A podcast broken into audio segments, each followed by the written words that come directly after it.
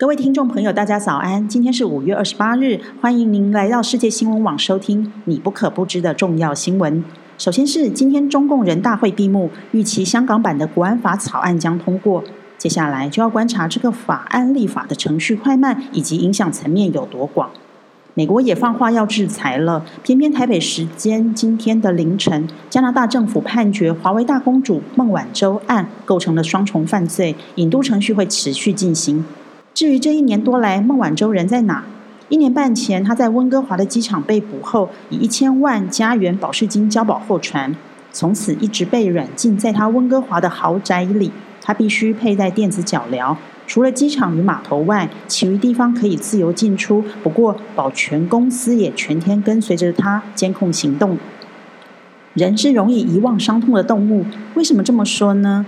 意大利好不容易疫情趋缓。曾经被捧在掌心上暗赞的医护人员，如今一个个身心受创。根据统计，意大利最少有一百五十名医生及四十名护士因新冠肺炎离世，其中有四个人死于自杀。同样是疫情影响，欧盟与日本撒下有史以来最多的刺激方案。欧盟端出二十四点八兆，日本追加三十三兆。相信这是你的手机计算机绝对打不出来的天文数字。